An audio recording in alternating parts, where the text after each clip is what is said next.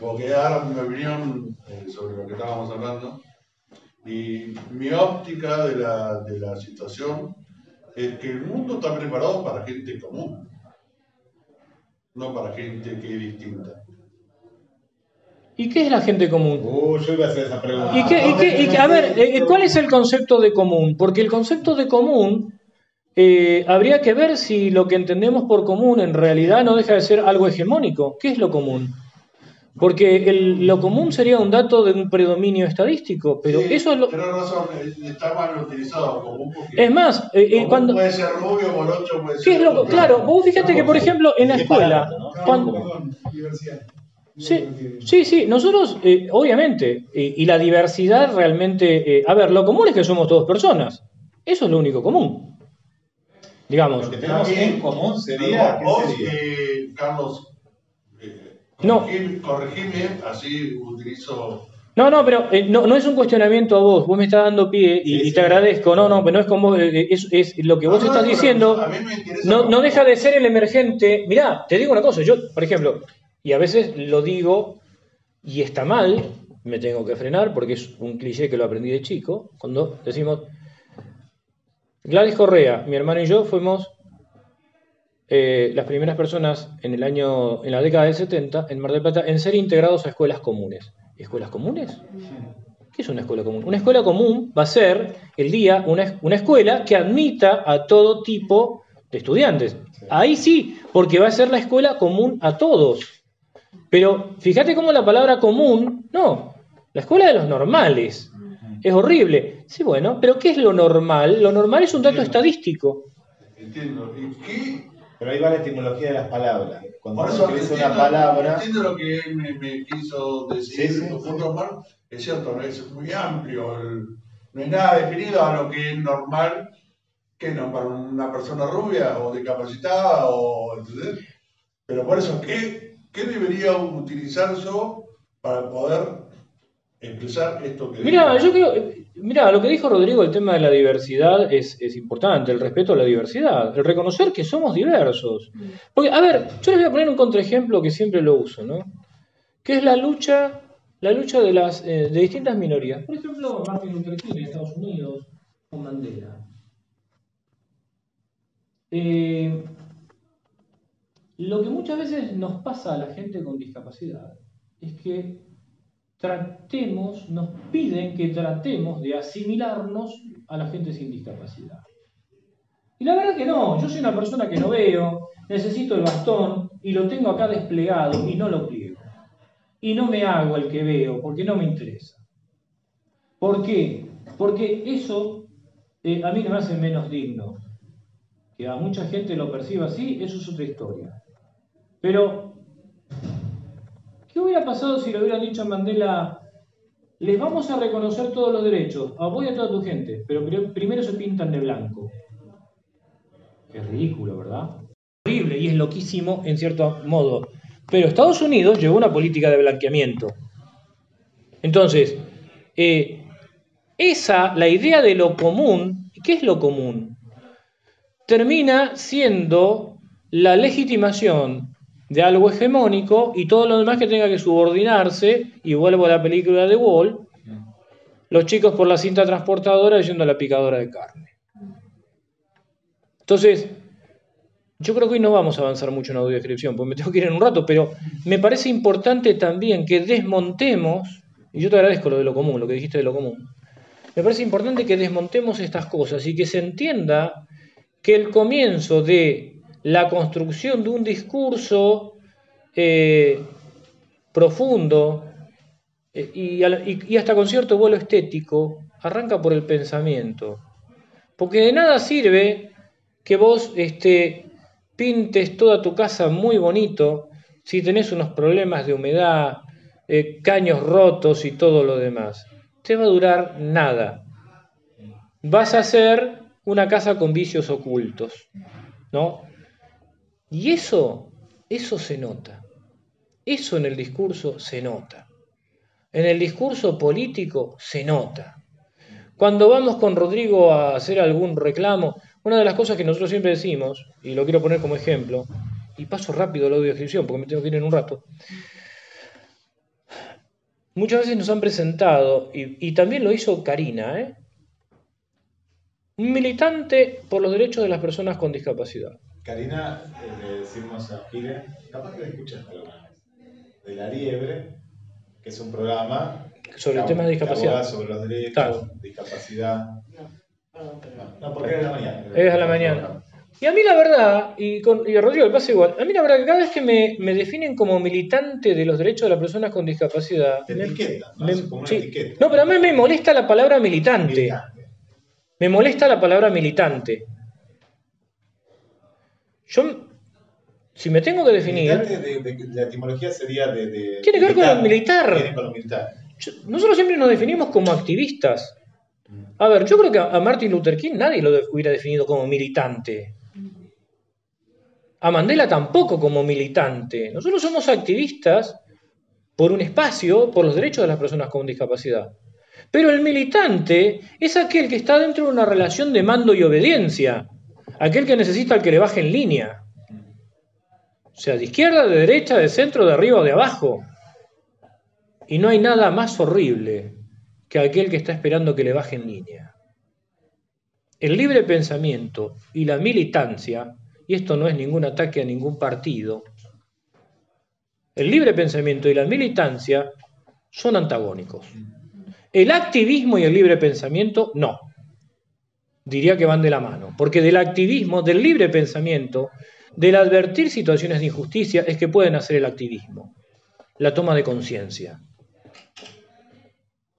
Entonces hay un montón de palabras que hay que revisar en realidad, porque Si querés, sí. Si no, a ver. Eh, lo de la audiodescripción lo dejamos para otra clase. Sí, Sí, me- hacemos una clase porque es interesante por dónde desembocó el tema.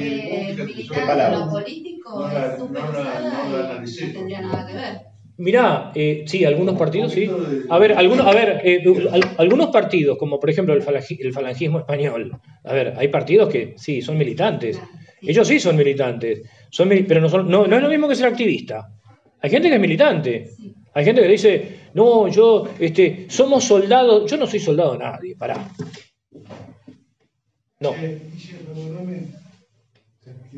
Antes de pasar a la discusión. No, pero por no vamos a pasar. Una, una palabra, una palabra, cuando vos decís importantísimo, que, que con Carlos la, la decimos siempre. Ahora parece que las personas con discapacidad, y esto a mí me costó entenderlo, me lo enseñó Carlos, éramos la diversidad. Hoy está de moda que las personas con discapacidad son la diversidad. Y te voy a decir una cosa. El otro día leía una en, LinkedIn, este, una de, las, de esas plataformas, ¿no? Sí, sí. Bien, un- una mujer que hablaba sobre, decía, lo que decía otra, nos reíamos con Carlos, dijo, como dice Edwin, qué sé yo, dice, la inclusión no es aceptar a las minorías, la inclusión es dar la bienvenida a la diversidad. Y yo, yo le, le pongo ahí el, el- le pongo, bueno, habría, ahora habría que determinar cuál es la diversidad. Porque digo, la diversidad, que es lo que dice Carlos, la diversidad la, compre- la comprendemos todos. Vos, Ladi, Gilen, Guillermo, todos. No es que los diversos somos nosotros, las personas con discapacidad, y ellos no. O las disidencias. Pero no la disidencia. ¿Disidencia en relación a qué? O sea, yo no soy disidente en relación al tipo que tiene todo el sentido. Hay palabras que construyen cosas que son muy extrañas, ¿no? Pero ¿qué pasaría si esas palabras, porque son palabras que, que las ponemos para, no sé, dar importancia a un discurso? A, a mí me parece Habría que... como si vos las sacarías de ese discurso. No, depende cómo las uses. Si vos planteás, si vos decís, bueno, hay un modelo hegemónico y en este modelo hegemónico este grupo es una disidencia, está bien empleado porque estoy explicando el contexto. Ahí sí. Ahora, si yo no aclaro primero que hay un grupo hegemónico, a ver, voy a poner un caso, perdón por la autorreferencia. Yo pertenezco a la iglesia ortodoxa. En el registro de cultos, las iglesias que no eran iglesias católicas figuraban como cristianos disidentes. ¿Disidentes de quién? ¿Disidentes de quién? El Papa. Porque, a ver, sí, pero los ortodoxos, ¿qué decimos? Que la Iglesia Católica Romana fue la que se rompió, la que salió de la, del- de la iglesia indivisa. No, Carlos, Tenemos, ustedes. Claro, pero te quiero- o sea, a lo que voy. Y estudienlo, el gran cisma de Occidente, esto lo pongo como ejemplo para que se vea desde qué lado se está viendo, ¿no? Ah, Antes había determinados patriarcados llamaban el patriarcado de Roma, el patriarcado de Alejandría, el patriarcado de Constantinopla, el de Jerusalén y el patriarcado de Antioquía. Esos eran los patriarcados. Después se crearon otros patriarcados. En el año 1054, el patriarcado de Roma se separa de los otros patriarcados. El patriarca de Roma es el Papa, el primus inter pares. Los otros patriarcados siguen estando ahí. Es decir, que por ejemplo, para la Iglesia ortodoxa, la Iglesia romana sería la disidente. Sin embargo, en el registro de cultos, figuran como cristianos disidentes los ortodoxos. No se oye, estoy hablando hace muchos años atrás. Entonces, fíjense cómo determinadas palabras construyen. A ver, no, se entiende que no estoy haciendo un debate de culto, acá no estamos hablando de teología, estamos hablando de otra cosa, ¿eh? Estamos hablando de otra cosa. El valor o el significado que nosotros mismos le damos Claro, entonces, e- ese, e- ese es un poco el tema, es, por eso digo, no pasa por, no, no sé cómo expresarme, no, primero vamos a revisar qué decimos o qué pensamos con lo que estamos pensando. Una palabra que alguna vez salió en el programa de, de- Karina, en el programa de, Fernando, fue la palabra guarango, que hasta la dijo el Papa Francisco. Yo la verdad, que siendo mi abuela paraguaya, y teniendo parte de mi este, de, sangre guaraní, a mí la palabra guarango me molesta muchísimo. Ahora, si decís bolita suena ofensivo, o paragua, o chilote, pero si decís guarango no. Y la verdad que la palabra guarango era la forma despectiva en la que el porteñaje se refería a los, a los paraguayos, a los que bajaron de Asunción para refundar Buenos Aires. Entonces, eso era una guarangada. Me acuerdo, y cierro con esto, mi, mi tío, ya fallecido, un hermano de mi viejo, que fue intendente este, en San Ignacio de Loyola, en la época de Ilia, obviamente cuando vino el golpe de Estado, este, el tío Moncho eh, lo sacaron. Eh, el tío tenía un almacén de ramos generales en Villa Olivares, en, en Corrientes. Eh, obviamente, eh, ¿qué sería un almacén de ramos generales? Diríamos un- el shopping del campo, porque había, había desde cajas de... ¿Eh? A veces. Sí, ahí el, tío no tenía, pero eh, viste como era lo único que había. Bueno, en esa parte tenía, qué sé yo, no sé, te vendía desde fósforos, cintos, rastra de disco hasta caldo de gallina. Entonces resulta que él tenía dos empleados. Y a mí me encantaba hablar con ellos porque hablaban, hablaban guaraní, hablaban el abañé, que es como se dice. Hablaban un poco el yopará, el yopará es un poco esa mezcla entre guaraní y, y- y español y castellano, y estaba muy bueno, la verdad que ¿Te acordás alguna, algún término? y yo lo que más me acuerdo son los insultos, que es lo que uno primero aprende, pero este estábamos tomando mate con, con el tío y con una, de mis primas, y para un, matrimonio en Buenos Aires, iban para el lado de Ituzaingó, ahí en Villa y iban a hacer unas compras. Baja este matrimonio y la nena le pregunta, ¿por qué? Dice, esa gente, ¿por qué habla así? Y no, es gente, gente sin estudio, este, gente inculta. A lo que mi tío reaccionó y dijo, mira nena, explícale a tus padres que mis empleados son bilingües. Yo no sé si tus padres hablan dos idiomas.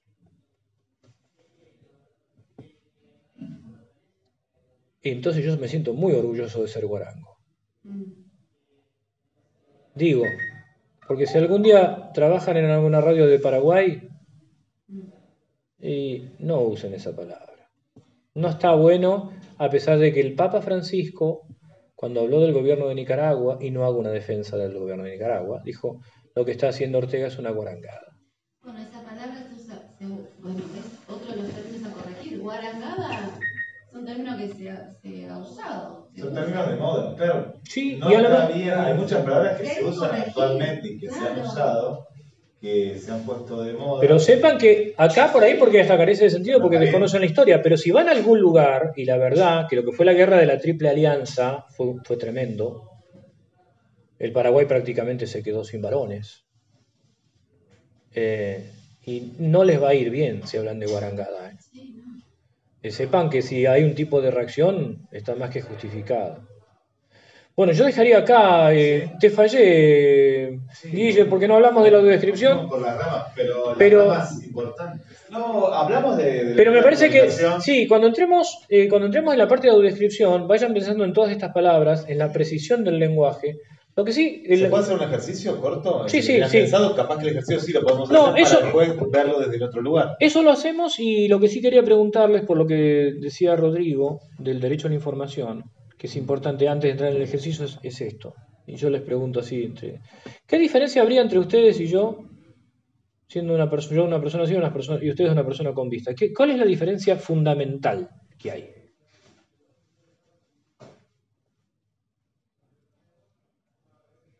Que vos no ves y yo sí. Perfecto, esa es la primera diferencia. ¿Y cuál otra? ¿Y eso qué implica? ¿Qué impacto tiene? Eso está muy buenísimo. Que para que vos compartas lo que yo puedo ver, te lo cuente. Está muy bien. ¿Por qué? Para que puedas tener la sensación de lo que yo estoy viendo. ¿Y para qué? Bueno, pero Para que lo disfrutes. Si hay algo para disfrutar. Eh, Eso está bien en parte, pero para algo más, sí, Gladys. No, no, que hablando del ejemplo que dabas de la película, él te puede contar algunas cuestiones, pero como que cada persona tiene una percepción Sí. de lo que pasa diferente. Sí, es ¿Cómo verdad, puede ser sí. que tres personas que vieron esa película te dieron diferentes Convengamos que, era, convengamos que era una película recomplicada. Bueno, Convengamos que el, el, video- el origen del videoclip, claro. ¿Cómo percibe Hasta- cada uno diferentes Claro. Sí. A ver, yo traje ejemplos, yo traje ejemplos Está extremos. levantando la mano. Es, es, como he dicho, todo depende con No, dale, dale, el Rodrigo. que se mire, Sí. o sea, cada uno lo Me, ve. me quedé con una palabra que, que utilizamos hace un tiempo, trato de no utilizarla y buscar un sinónimo. Alumno, alumna. Alumno, que es- alumna. Está muy. El que tiene la, la- el que tiene la luz negada. alumno. Claro, ¿Qué no concepto más luz, No sin tiene la luz, luz, eh. sí, sí, el sin luz, sí. Y siempre alumno es Claro. sin luz. A ver, contalo. Yo por eso siempre uso, siempre uso la palabra estudiante. Yo no digo No alumno. yo tampoco. yo siempre- Estudiante, Rodrigo. Yo siempre uso la palabra estudiante, porque, No, viste, se puede decir estudiante. Sí, sí. claro, tenés sinónimos. ¿Qué sería alumna o alumno? Sin luz. Ah, alumno, no, sin luz. Ah, Sin luz. Ah, claro. Ay, A a Gladys puedo decirle, alumna Gladys. No, Bueno. Muy malo qué lo tuyo, ¿eh? qué maldad. Eh, Estudiante Gladys. eh, eh, al, al, al, al ir a la escuela, claro, el docente es el que te ilumina. Te iluminaba. Claro, va a recibir, o sea, Ah, todo pasa por ahí. No, pero- eso es complicado porque es como que la luz viene de afuera, cuando en realidad ya la mayéutica socrática trataba de demostrar que, que- que la luz está también dentro de uno a partir de las preguntas, ¿no? La buena docencia lo que hace es a tratar de que vos descubras determinadas cosas a partir de las preguntas, no con la idea de la tabla rasa que va de, de- de afuera hacia adentro. No se los voy a resolver esto porque en realidad eh, estamos muy cortos de tiempo. Pero la diferencia entre ustedes y yo Sí. tiene que ver con la información, porque del 100% que el ser humano recibe de información, el 70% es visual. ¿Entienden que hay un desnivel enorme? Y el que tiene información, ¿qué tiene? Poder. Más conocimiento. Tiene poder. Poder. Poder. Sí. Tiene poder. Vos podés decirme, bueno, sí, pero yo a veces no aprovecho. Bueno, sí, pero el poder lo tenés. El poder lo tenés. Entonces, la diferencia entre una persona ciega y una persona con vista es una diferencia de poder. Esto es lo primero que tenemos que tener claro. Y de bastante poder, ¿eh? Yo me tengo que arreglar con el 30% que me queda. A partir de ahí, a partir de ahí vamos a entender lo que es una audiodescripción. A partir de ahí vamos a entender lo que es una lectura correcta, lo que es una comunicación correcta de la palabra, que no hablo de lo políticamente correcto, sino de una comunicación correcta de la palabra.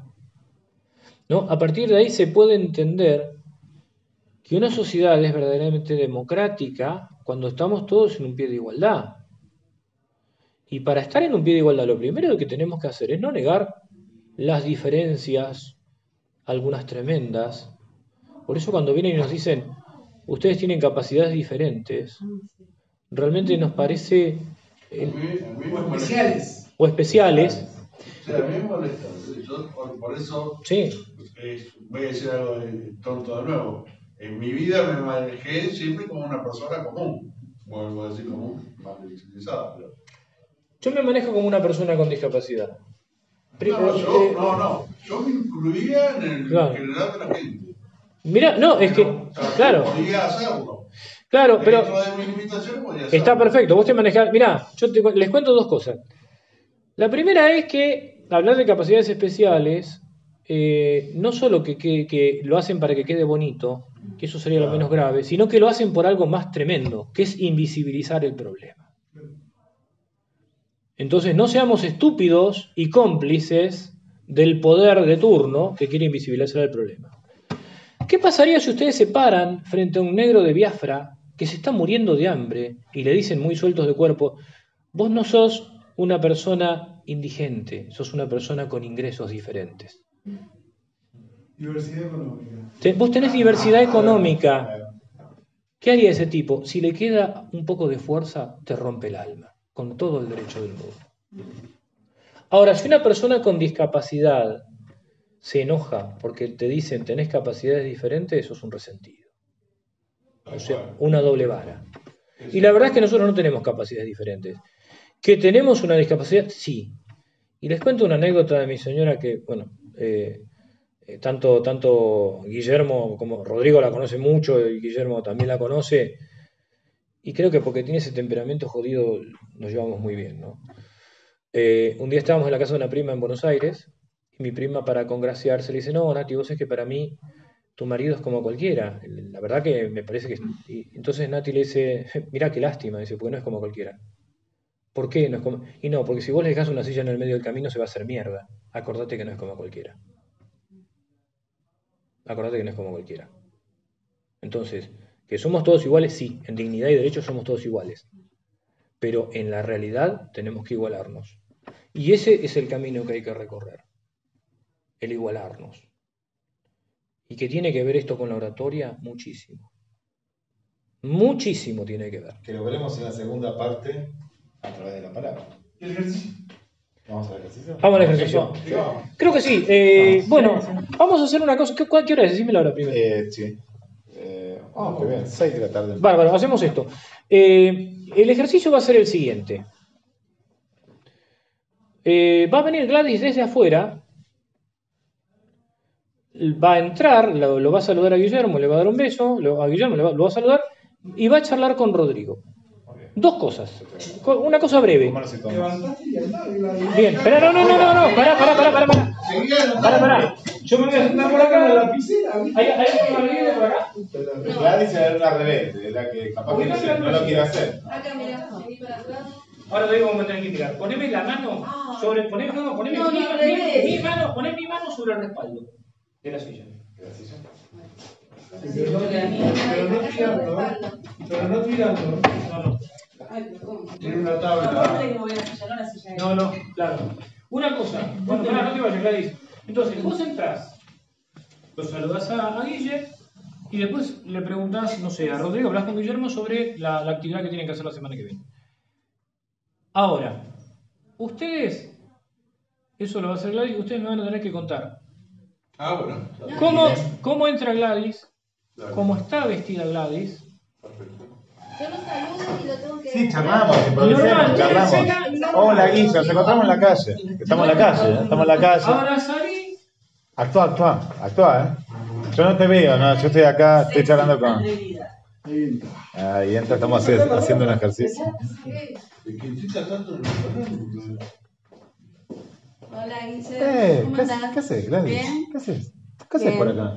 Vengo, vengo de la calle. Vengo de, ¿De la calle? ¿Cómo de la calle? Si estamos en la calle. Estamos en la calle. Sí. No, vengo del estudio jurídico que Ah. tenía que averiguar Ah. unas cosas de mi trabajo. ¿Cómo te fue? ¿Te Bien. echaron ya? No, yo renuncié, no me ¿Renunciaste? echaron. Sí, voy a Oh. renunciar. ¿Y Entonces cómo vas me a pagar acá en el instituto? Y no, bueno, no sé, me vas a ¿Te tener que dar mandaron? una beca. ¿Una beca? Sí, sí, por Bueno, Tenemos que supuesto. hablar con, con No. Hernán. ¿Dónde está Hernán? No Bueno, sé, ahora- Hernán se fue, así que lo lamento, pero yo voy a renunciar, así que... Ahora, ahora pasa a Rodrigo, preguntarle a ver cómo. que- ¿Se ve alguna actividad? Hola, Rodrigo, ¿cómo andás? Bien. ¿Preparaste la actividad que había para hoy? No, me olvidé. ¿Cómo que te olvidaste? ¿Dónde está el compromiso? Con el curso, con Guille, con el profe, con nosotros. Es que me invitaron a ir a salir anoche y, Ah, y al final. Bueno, listo, Qué listo, listo, listo. bonito. Ahora vas a hacer todo de vuelta. Vos vas a entrar y me van a contar ellos cómo entras vos.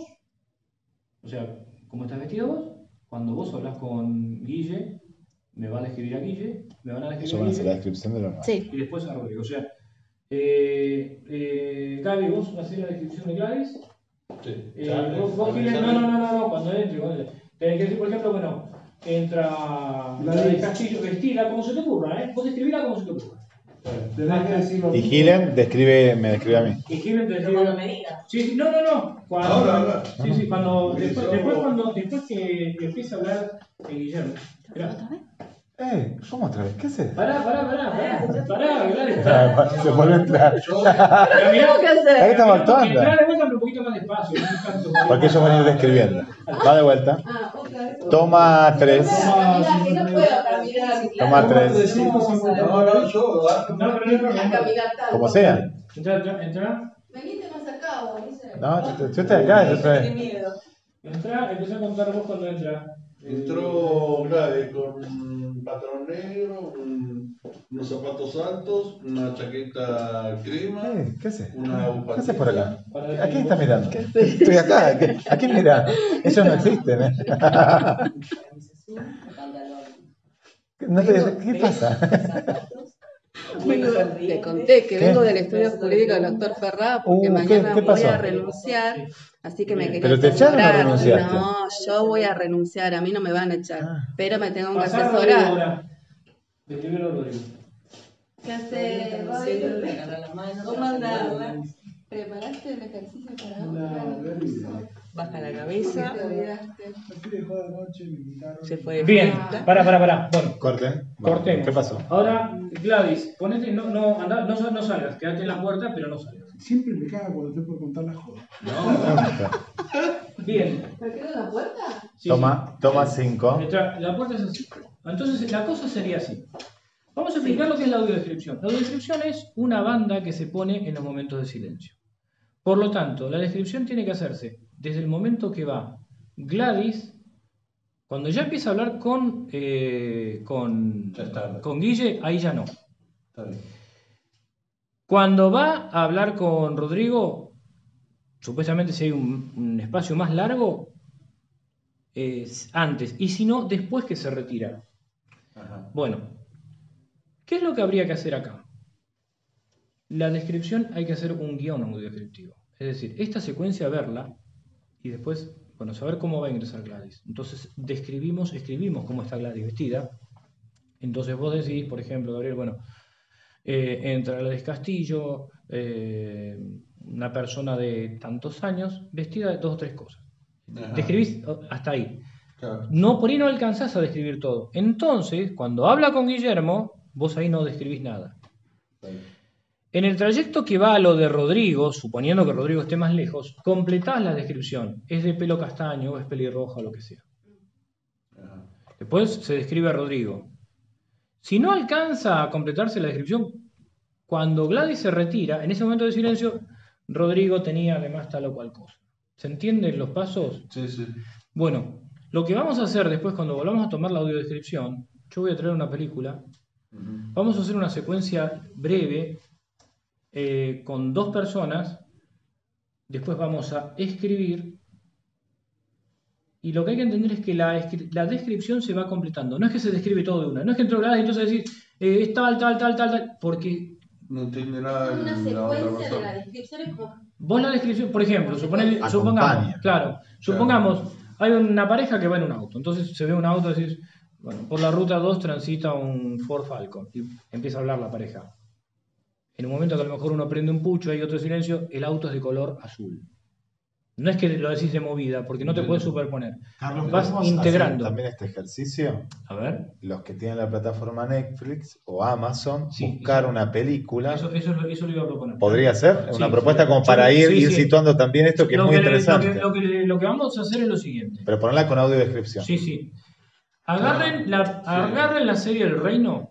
El reino. Agarran el reino porque la descripción es buena. Hay otras que no están tan buenas. ¿eh? Uy, podemos conseguir, estaría muy bueno en la clase que vos des, si, que es mi, mi conocida, la que hace la autodescripción es una, Agustina. es Agustina Sí, sí. Longo, Sería buenísimo hablar con Agustina. sí. y qué bueno sería hablar acá mismo, si podemos Sí. llegar a Eso- hacerlo Eso, sería genial. en, por videollamada.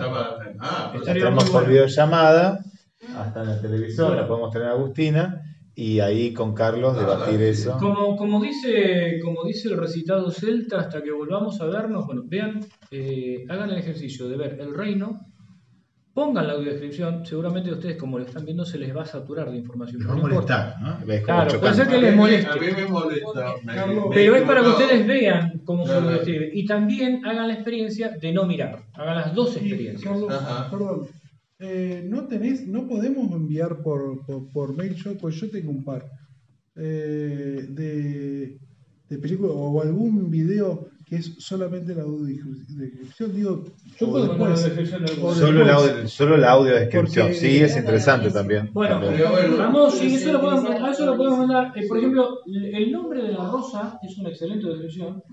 Seguramente la habrán visto hace mucho. Con John Connery. Claro, bueno. Eh, lo que dice Rodrigo está muy bueno también. Eh, hagan, hagan primero la experiencia con el reino para ver en qué consiste. Dale. Y después escuchen, eh, les vamos a mandar, eh, está en castellano, así que no, no se hagan problema por eso. Escuchen el nombre de la rosa, nada más que la audiodescripción. Dale, estaría buenísimo. Que ya ahí no se produce el conflicto con la. No, no, no. Bueno, sí, porque el, el audio, la- el- las conversaciones están. Están las conversaciones, pero no se superponen. Porque, por ejemplo, cuando, cuando este, el, el monje y el novicio van, eh, prácticamente no hablan y se va describiendo todo hasta que se Pregunta, la audiodescripción no está actuada. Hay una diferencia entre La audiodescripción es como si fuera el relator monocordio, relatando, pero, pero, pero sin sentimiento, Sí, sí. sin, Sí. sin matices. Claro, y por ejemplo, a ver, vamos a decir, Eso No. tenemos que hacer con el reino Sí. también. con el reino. Pero el reino, O sea, no, En el reino ya está, El el- nombre de la rosa es a la inversa. El nombre, el nombre de la rosa, lo que a ustedes les va a llegar, lo que a ustedes les va a llegar es nada el más sonido. que el sonido. Va a ir sin imagen. Claro. Ahora, con el reino ustedes hagan la experiencia de verla y escuchar la descripción al mismo tiempo para que vean cómo se hace una descripción. Y entonces, y después hacen la otra con, con- con la otra película. Ahora, una cosa que es importante, la audiodescripción tiene que objetivo. A mí mucho la audiodescripción argentina no me gusta. Por ejemplo, supongamos entra, entra Gladys y dicen, entra una mujer bonita. ¿Qué es una mujer bonita? Describímela y déjame decidir a mí si es bonita o no. Desde lo normal o anormal de ¿Qué? por ejemplo, eh, Claro. de ese O parámetro. sea, por ahí me, sirve saber si Gladys es una, una mujer con cara angulosa, con cara redonda, con labios finos, nariz Claro. aguileña, pero si es bonito o no. O sea, Los no lo- en la materia eh, son los españoles. los españoles son muy buenos. Son muy buenos. La la audiodescripción argentina, un día yo hice una crítica, me dijeron, lo que pasa es que a nosotros nos gusta lo poético. Sí, pero a mí, viste, hablar de, lo po- yo que me hables de la... de- claro, yo sinceramente... No eh, si querés hablarme de equitación protestante, está todo bien, ¿viste? Pero son incompatibles. Sea, equitación protestante no existe. Algo importante. ¿Quién guiona la audiodescripción? Bueno, en España, en realidad, sí hay un equipo que debería, que, que la guiona, se ve, el que guiona la audiodescripción tiene que ver la película y guionarla. Muchas veces la- los guiones de la audiodescripción se los toma de la misma, del mismo guion de la película. ¿Por qué? Porque cuando vos guionás la película, además de los diálogos, tenés que describir la escena. Entonces, en muchos casos se toma desde ahí. Porque Pero- pensaba en esto, quién es bueno o quién es malo, sino el que está detrás de la locutora o el locutor que, que lo expresa. Y lo que pasa que, lo que pasa, claro, el, el- el redactor es fundamental. el El redactor. redactor es fundamental. Porque tomamos el, caso de Agustina, que ojalá la, la podamos tener, ella se va a basar en Claro, en que a le ver, pasa el guion. Porque, porque lógico, el que audio, el, el que hace la el que hace la audiodescripción no es que casa el micrófono y dice, che, acá está pasando, no, no. ¿no? O sea, es exactamente como en un radioteatro. El radioteatro, el relator del radioteatro, normalmente lo que lee es el guion de esa obra de teatro. En el guion de la obra de teatro ah, se describen las escenas y se describen los cuadros. Entonces, el relator va describiendo lo que está en el guion propiamente dicho. Yo no sé si ustedes escucharon las dos carátulas de Radio Nacional, si pueden escucharlo, escúchenlo.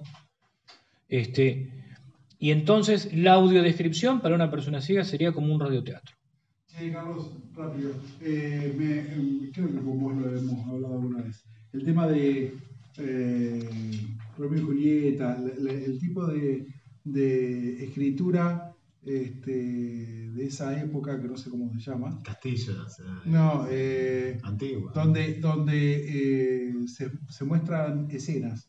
Entra tal persona, está vestida tal. Ah. No es como, eh, no es como el, el principio, el inicio de lo que después terminó siendo la. Que es parte del radioteatro. El radioteatro Claro. se decía, eh, Es con una parte- luz sí, eh, sí, así, sí, sí, es asá. parte, es parte del radioteatro. Pues yo, yo eh, sí, está bueno de charlarlo esto, pero me gustaría que antes escucharan el nombre de la rosa, porque eso se les va, eso les va a aclarar un Si lo tenés, lo vamos a pasar Sí, al sí. grupo Sí, sí, hasta la próxima clase, No. que no me gustaría que pase mucho tiempo. Pueden ser dos semanas. Sí, sí, sí, lo. Para que no pase, para No, que no, ir analizando y no que, no, que Yo te lo, queden mando, calientes. bueno, te lo mando después, porque mañana tenemos que ir a, a- a- a ver que la Tierra es plana, acordate. No, no, mañana, mañana ahí estamos.